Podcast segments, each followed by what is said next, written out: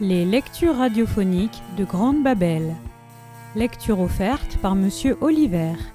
L'île du crâne, chapitres 4, 5, 6.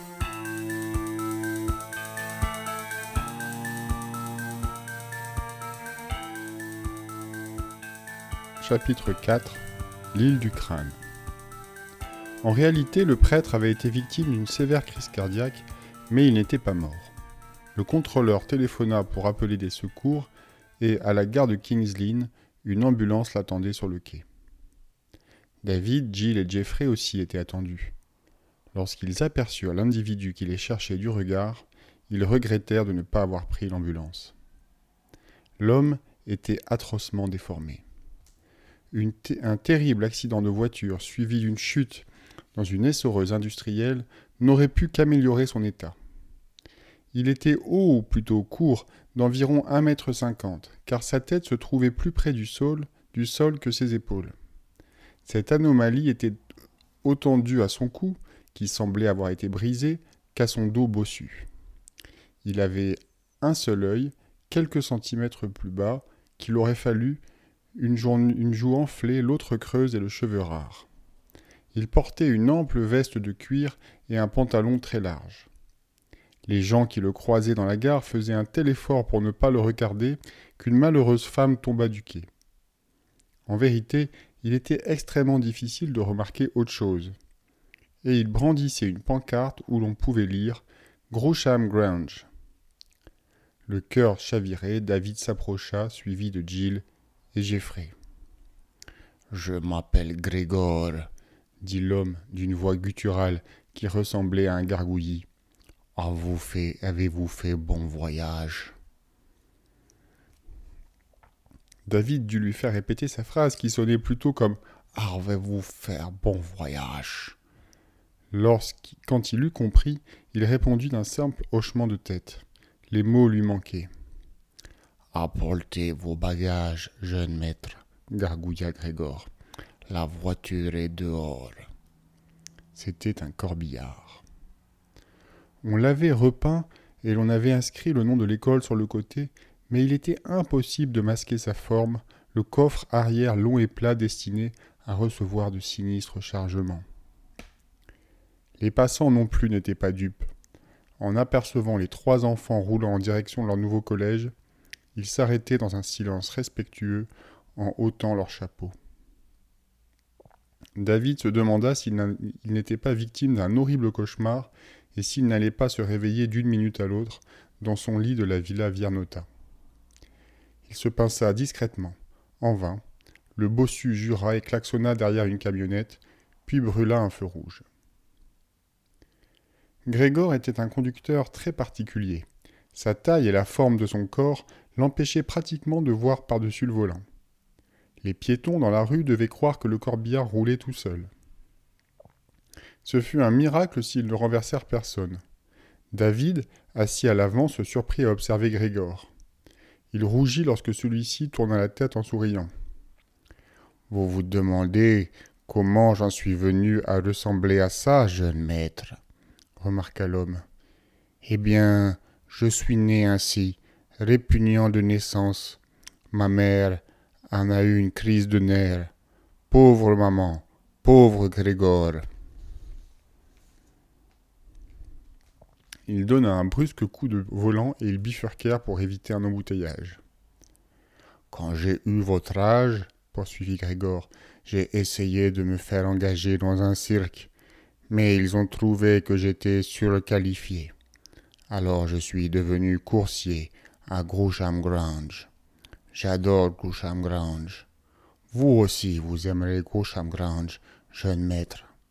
Tous les jeunes maîtres aiment Groucham Grange. Ils avaient quitté la ville et suivaient maintenant la côte en direction du nord. Ensuite, David dut somnoler car il remarqua tout à coup que le ciel s'était assombri. Il crut qu'il roulait en pleine mer. La voiture fendait des flots verts sombres. Il se frotta les yeux et regarda par la vitre. Ce n'était pas la mer, mais d'immenses champs plats, déserts. Au loin se dressait un grand moulin à vent dont les façades de bois blanc reflétaient les derniers rayons du soleil couchant. David frissonna. Grégor avait allumé le chauffage, mais la désolation du paysage semblait glacer l'air chaud. Puis il vit la mer. La route, en réalité une piste tout juste carrossable, menait à une jetée en bois gondolée. Un bateau les attendait, à demi caché par les hautes herbes. Un tas de casiers s'empilait sur le pont, recouvert d'un filet crasseux. Une mouette tournait dans le ciel en poussant des cris déchirants. David se sentait lui-même assez broyé. Grégor arrêta la voiture. Nous y sommes, jeune maître, annonça-t-il. Ils prirent leurs valises et descendirent. Le vent froid les fit frissonner. David se retourna pour observer le chemin qu'il venait d'emprunter, mais après quelques virages, la route disparaissait totalement et il était impossible de se repérer. Il se trouvait quelque part dans le Norfolk, face à la mer du Nord. Sans le moulin à vent, ils auraient pu être aussi bien être en Chine. Quelle différence cela aurait-il fait? Hein, Accueillant, n'est-ce pas? Ironisa Jill. Où sommes-nous? Dieu seul le sait. Le dernier village que j'ai vu s'appelait Unstanton, mais c'était il y a une demi-heure, répondit Jill, en resserrant son cardigan autour de ses épaules. J'espère seulement que nous allons arriver très vite. Pourquoi? Parce que plus tôt nous arriverons, plus vite je repartirai. Un homme qui venait d'apparaître sur le pont du bateau sauta sur la jetée. Il portait des bottes montantes et une vareuse de pêcheur. Une barbe noire lui mangeait presque complètement le visage, aussi noir que ses yeux luisants qui, le qui les fixaient une masse de cheveux emmêlés. Il avait une boucle en or à l'oreille gauche, avec un sabre et un bandeau sur l'œil. On l'aurait cru tout droit sorti de l'île au trésor. Tu es en retard, Grégor, constata-t-il. La circulation était mauvaise, capitaine bain de sang. La mer est pire. Les courants sont traîtres, Grégor. Des courants traîtres et des vents traîtres. Et j'ai une femme traîtresse qui m'attend à la maison. Allons, filons. Il dénoua un cordage attaché au bout l'acheté. Tout le monde à bord rugit-il. Hé, toi, le garçon, hisse l'ancre. David fit ce qu'on lui demandait, bien que l'ancre fût si lourde qu'il crut ne jamais pouvoir la remonter. Un instant plus tard, il prenait le large. Le moteur toussait, crachotait, tout comme le capitaine bain. Les trois jeunes gens se tassèrent l'un contre l'autre à l'arrière du bateau. Geoffrey avait pris un vilain teint verdâtre. Je, n'ai pas le pied marin, souffla-t-il. Ne t'inquiète pas, gloussa le capitaine qui l'avait entendu. Le bateau non plus. Un brouillard épais était tombé sur la mer. Ses tentacules d'ouate blanches se tendaient vers le bateau pour l'absorber. En un instant, le le ciel disparut et tous les sons, les cris de la mouette, le moteur, le clapotis des vagues, devinrent étouffés, lointains. Puis tout aussi soudainement qu'elle les avait engloutis, la brume se dissipa, et l'île du crâne apparut devant eux. Cette île mesurait environ trois kilomètres de long et un kilomètre et demi de large. Une forêt touffue occupait la partie est. Au sud, une falaise se dressait à pic au-dessus de la mer écumeuse, couleur de craie, au sommet mais d'un ocre boueux à la base. Un cordon de terre s'avançait et s'incurvait devant la falaise, et c'est sur ce point que le capitaine Bain de Sang mit le cap. Une jetée y avait été construite. Une jeep découverte attendait à proximité. Mais il n'y avait pas de comité d'accueil, ni aucun signe de l'école. Prêt à jeter l'ancre? cria le capitaine. Supposant qu'il ne plaisantait pas, David s'en saisit. Bain de sang tourna le gouvernail, mit le moteur en marche, arrière et poussa un rugissement.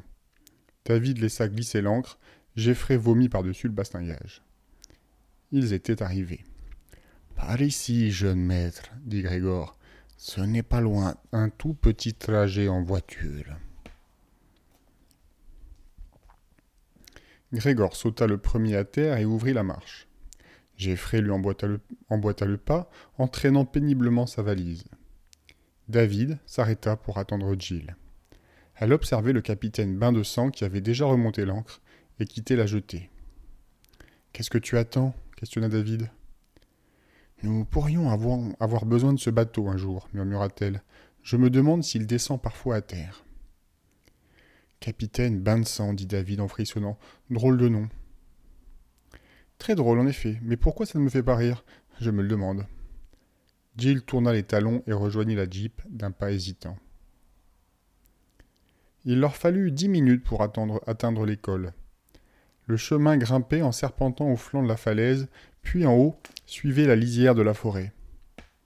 Jeffrey s'était hissé sur le siège avant, à côté de Grégor. David et Jill étaient assis à l'arrière et se cramponnaient tant qu'ils pouvaient. Chaque fois que la Jeep roulait sur une pierre ou dans une ornière, ce qui arrivait fréquemment, ils sautaient en l'air et retombaient lourdement. À l'arrivée, David savait ce que pouvait ressentir une salade. Cependant, il oublia très vite son inconfort en découvrant Groucham Grange.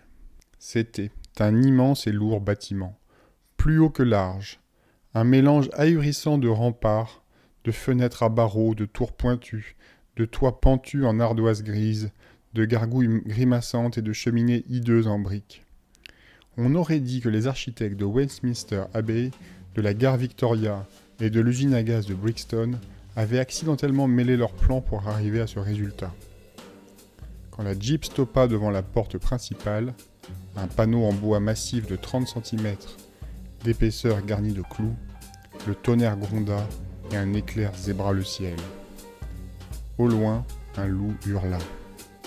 Puis la porte s'ouvrit lentement en grinçant.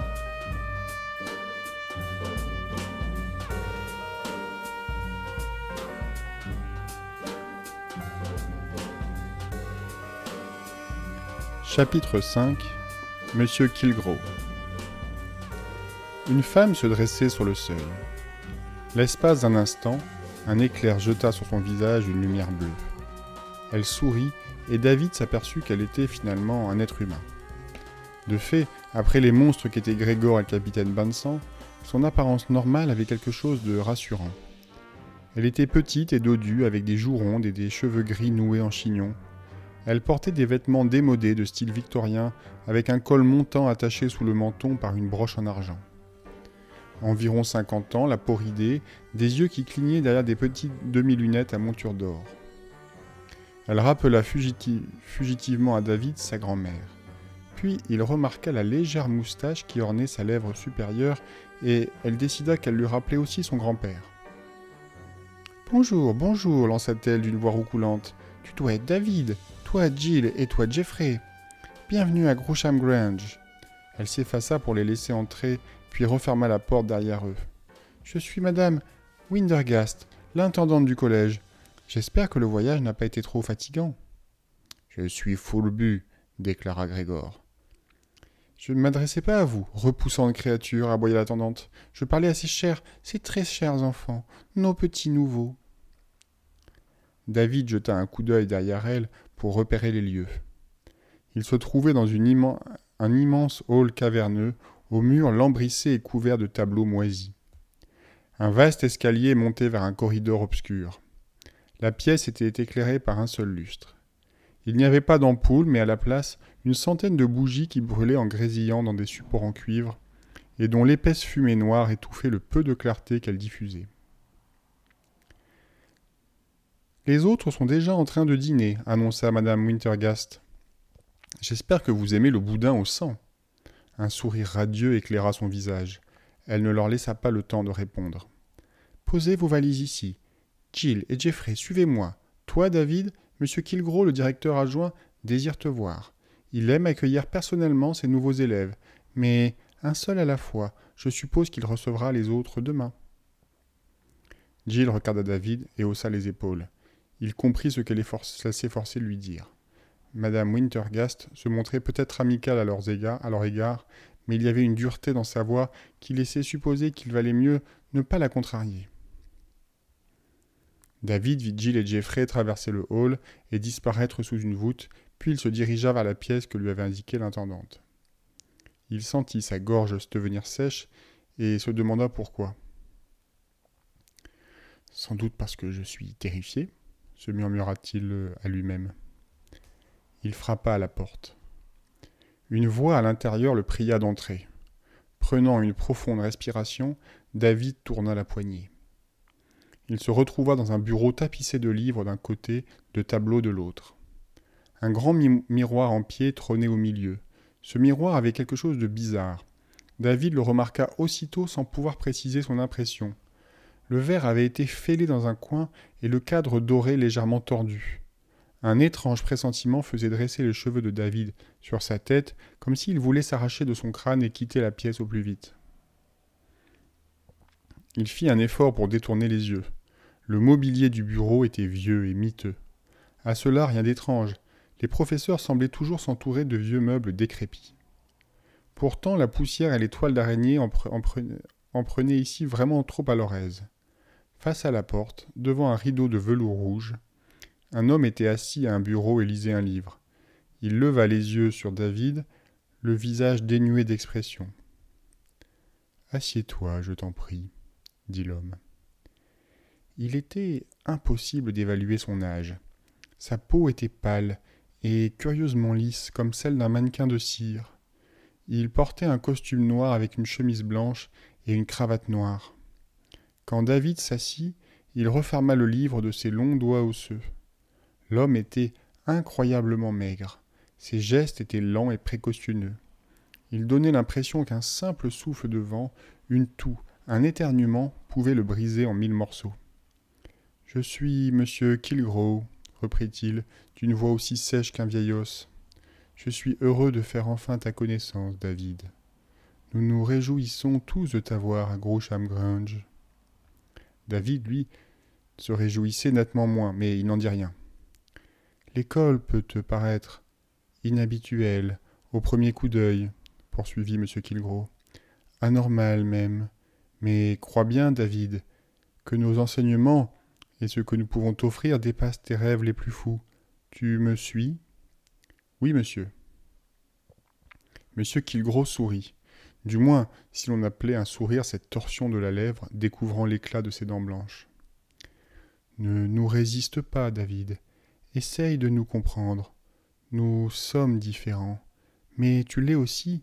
C'est pour ça que tu es ici le septième fils du septième fils. Cela fait de toi un être spécial, David. Mais jusqu'à quel point tu le découvriras bientôt? David hocha la tête cherchant la porte du coin de l'œil.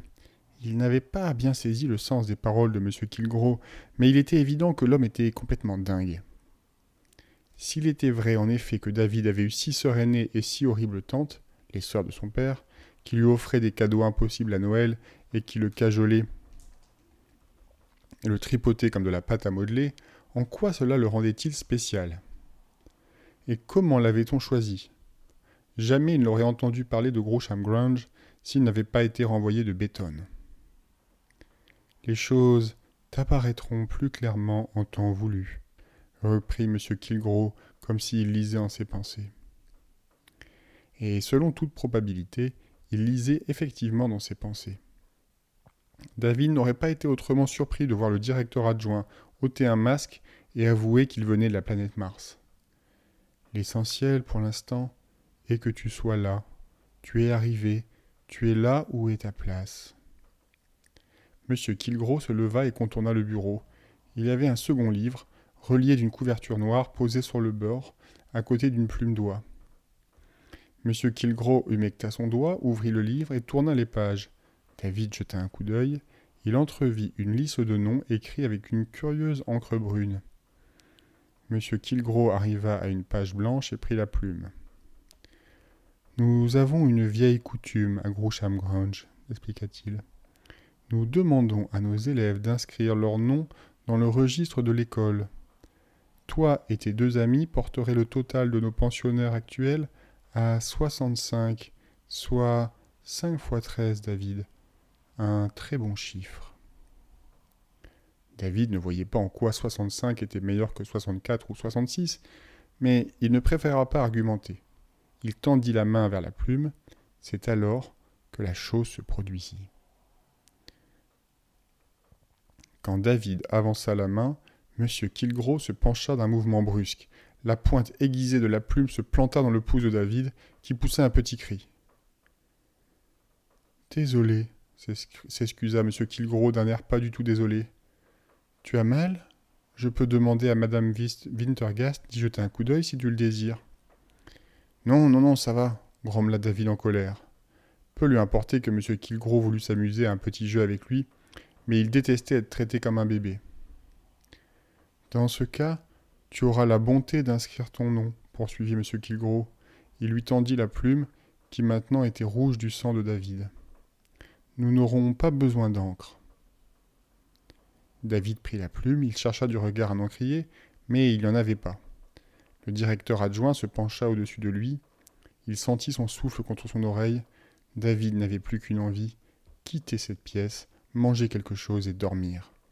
Il inscrivit son nom, la plume gratta le papier grossier et laissa des marques rouges. Excellent, s'exclama M. Kilgro en faisant pivoter le registre. Tu peux y aller maintenant, David. Madame Wintergast t'attend. David recula vers la porte, mais M. Kilgro l'arrêta. Je veux que tu sois heureux ici, David. À Groucham Grange, nous prenons vos intérêts à cœur. Nous sommes là pour vous aider.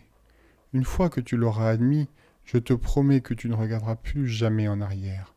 Crois-moi. David n'avait pas la moindre intention d'en discuter maintenant. Il gagna la porte aussi vite que possible en se retournant pour ne pas courir. Car il avait vu ce qui clochait avec le miroir. Il l'avait vu après avoir signé son nom en lettres de sang au moment où il se détournait du bureau. Le miroir renvoyait l'image de tout ce qui se trouvait dans la pièce, le bureau, les livres, les rideaux, le mobilier, le tapis et David lui-même, tout sauf Monsieur Kilgore.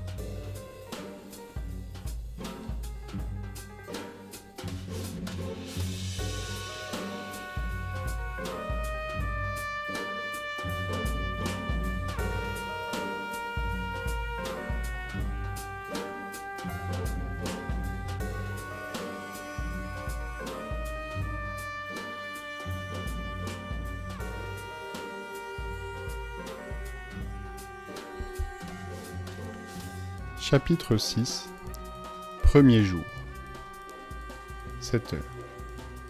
Réveillé ce matin par une cloche qui me carillonne dans les oreilles. Le dortoir est perché dans l'une des tours de l'école. Il est circulaire, les lits sont disposés comme les chiffres sur le cadran d'une horloge. Le mien est à 7 heures, ce qui, qui est aussi l'heure à laquelle j'écris ces lignes. Jeffrey se trouve à côté de moi à 6 heures. Je ne crois pas qu'il ait bien dormi. Son oreiller est par terre, ses draps tout chiffonnés. Je ne sais pas comment il s'est débrouillé pour faire un nœud à sa couverture. Aucun signe de Jill. Les filles dorment dans l'une autre aile. 7h30. Je me suis lavé et habillé. Un garçon m'a montré le chemin des douches. Il m'a dit s'appeler William Rufus, ce qui m'a surpris car l'étiquette cousue sur son pyjama indique le nom de Denise Blackway. Je lui ai demandé pourquoi il portait le pyjama d'un autre, mais il m'a souri d'un air entendu comme s'il savait quelque chose que j'ignore. Et je crois qu'il sait vraiment quelque chose que j'ignore. Les garçons de Groucham Grange ne me plaisent pas. Ils ne sont pas coincés comme ceux de Béton, mais ils sont différents. Personne n'a bavardé après l'extinction des Lumières hier soir, pas de bataille de polochon, rien. À Béton, chaque nouveau pensionnaire a le droit à un lit en portefeuille, ou pire. Ici, personne ne s'est intéressé à moi. C'est comme si je n'étais pas là. Et j'aimerais bien ne pas y être. 7h45. Petit déjeuner. Œufs au bacon, mais le bacon était cru et les œufs ne venaient sûrement pas d'une poule. Ça m'a coupé l'appétit. 9h30. William Rufus, si c'est réellement son nom, m'a conduit à mon premier cours. Il est petit et maigre, avec un nez en trompette et des yeux bleus de bébé. Exactement le type d'élève qui se ferait bisuter à Béton. Mais les bisutages n'existent pas à Grosham Grange, tout le monde est bien trop sage. Je n'arrive pas à croire que je puisse écrire ça. Qui a jamais entendu parler d'un écolier sage? William et moi avons eu une conversation bizarre en nous rendant en classe. C'est un cours de latin, a-t-il dit. Je déteste le latin. Je croyais avoir un point commun avec lui, mais je m'étais trompé. Ici, tu l'aimeras, m'a-t-il répondu. C'est M. Kilgro qui enseigne, et c'est un bon professeur. Il a regardé sa montre et il a ajouté Dépêchons-nous, sinon nous allons arriver en retard. Quelle est la punition pour un retard? Ai-je demandé? Il n'y a pas de punition à Groucham Grange. De bons profs de latin Une école sans punition? Je rêve. Mais le cours de latin n'a pas été pénible. À Béton, on l'enseignait comme une langue morte. D'ailleurs, le prof n'était pas lui-même en très bonne santé. Monsieur Kilgro, lui, parle latin couramment, ainsi que tous les élèves. À la fin du cours, ils bavardaient tous comme de vieux copains et personne n'a mentionné César ni la guerre des Gaules. Autre bizarrerie, il faisait très beau et pourtant M. Kilgro a donné son cours volet fermé, une bougie sur le coin du bureau. J'ai questionné William Rufus à ce sujet. Il n'aime pas le soleil, m'a expliqué William. Du moins, c'est ce que j'ai cru comprendre, car il m'a répondu en latin. 11 heures. Vu rapidement Jill pendant l'interclasse. Lui ai parlé de ce journal. Elle m'a raconté sa journée. J'ignore pourquoi elle n'est pas dans la même classe que Jeffrey et moi. J'ai eu monsieur Cré pour le cours de modelage, m'a-t-elle dit. Vous faites quoi Des cruches? Pour être cruche, ils le sont. On fabrique des figurines en cire, des hommes et des femmes, et Cré utilise des cheveux véritables. Jill m'a montré son pouce, entaillé exactement comme le mien. Elle a rencontré M. Kilgro juste après le petit déjeuner. Je dois le voir cet après-midi, a dit Jeffrey. Apporte ton encrier, lui a suggéré Jill. Midi trente. Cours avec Mademoiselle Pédicure. Mademoiselle Pédicure doit avoir une bonne centaine d'années. Elle est à moitié aveugle et complètement chauve. Je crois qu'elle tient debout grâce à ses bandages. Elle semble complètement enveloppée de bandelettes de la tête aux pieds, je les ai vues dépasser de ses manches et de son col. Il lui a fallu un quart d'heure pour gagner sa place, et quand elle s'est assise, elle a presque disparu dans un nuage de poussière. Mademoiselle Pédicure a des dents parfaites. Le seul inconvénient, c'est qu'elle les conserve dans un verre posé sur le coin de son bureau. Elle enseigne Shakespeare. À la façon dont elle en parle, on croirait qu'elle l'a connu personnellement. 13h15. Déjeuner. Beefsteak haché. Mais quel était donc l'animal avant qu'on en fasse du hachis Je crois que je vais mourir de faim ici. 15 heures. J'étais censé avoir un cours de français cet après-midi, mais le professeur ne s'est pas montré. J'ai questionné William Rufus. William, c'est sûrement la pleine lune ce soir, mon cher. Le loup ne donne jamais de cours à l'approche de la pleine lune. Moi, il est malade? William. Eh bien, il n'est plus tout à fait lui-même. Nous avions tous un livre à lire, mais je n'arrivais pas à me concentrer. J'ai passé la moitié du temps à écrire ces lignes et à l'autre moitié à examiner les élèves de ma classe. Je les connais presque tous par leur nom maintenant. Marion Grant, une rousse avec des taches de rousseur et de grandes dents. Bessie Dunlop, mince et jolie si on ne la regarde pas de trop près. Roger Bacon, un asiatique. Depuis quand Roger Bacon est-il un nom asiatique? En réalité, tous ces noms sonnent faux. Bessie n'a pas une tête de Bessie, d'où me vient cette impression que tous ces gens partagent un horrible secret? Et que Jeffrey et moi sommes les seuls à en être écartés. 16h30. Football. Nous avons joué avec une vessie de porc gonflée. J'ai marqué un but, mais ça ne m'a pas transporté de joie. Essayez donc de faire une tête avec une vessie de porc gonflée. 18h. Nous avons eu le reste du porc au dîner. Il tournait sur une broche avec une pomme dans la bouche. Par chance, j'ai pu attraper la pomme. 18h30. Je suis retourné dans la classe de M. Leloup pour faire mes devoirs. Du moins, c'est ce que j'étais censé faire. En réalité, j'ai continué de rédiger ce journal. Je viens de remarquer quelque chose. En fait, j'ai dû m'en apercevoir dès le début, mais je ne m'en prends conscience que maintenant. Chaque élève de la classe porte une bague. La même, c'est un anneau d'or avec une pierre noire sertie sur le dessus. Qu'est-ce que cela signifie? J'ai entendu parler de casquettes et d'écussons de collège, mais pas de bagues. Je viens de relire la première journée de mon journal intime. Ça n'a aucun sens. J'ai l'impression de regarder défiler à toute vitesse une cassette vidéo. Je saisis des images, mais pas l'histoire. Si je note tout, je finirai par écrire un énorme livre, et quelque chose me dit que je devrais garder du temps pour mon testament. 19h30. Une heure de liberté avant d'aller au lit. Aucun signe de Jeffrey ni de Jill. Suis allé faire un tour dehors pour prendre l'air. Le terrain de sport est situé derrière l'école, près d'une forêt, la plus épaisse que j'ai jamais vue. Les arbres forment une sorte de muraille. Il y a aussi une chapelle et un petit cimetière. Aperçu Grégor assis sur une tombe, en train de fumer une cigarette. Vous creusez votre tombe en fumant, Grégor lui ai-je lancé? C'était une blague. Grégor n'a pas ri. 20h15. J'ai aperçu par hasard Jeffrey qui bavardait avec William Rufus. Ils avaient l'air très copains. Est-ce mauvais signe? 20h40. Au lit, extinction des lumières dans 5 minutes. J'ai pris un bain. La salle de bain est antique. Quand on tourne le robinet, l'eau jaillit comme les chutes du Niagara, mais en plus boueux. On sort de la baignoire plus sale que, que l'on y est entré. La prochaine fois, je prendrai une douche. Après avoir rédigé le paragraphe précédent, j'ai rangé ce journal dans le placard près du lit avec un crayon pour marquer la page. À mon retour, le cahier était exactement dans la même position, mais le crayon avait roulé à côté. Quelqu'un a lu ce journal pendant mon absence. Je n'écrirai donc plus une ligne tant que je serai à Groucham Grange. J'ai le sentiment qu'il vaut mieux que je garde mes réflexions pour moi. Question. Tous les noms sont-ils faux? Si oui, pourquoi? Quelle est la signification des bagues noires? Que se passe-t-il réellement?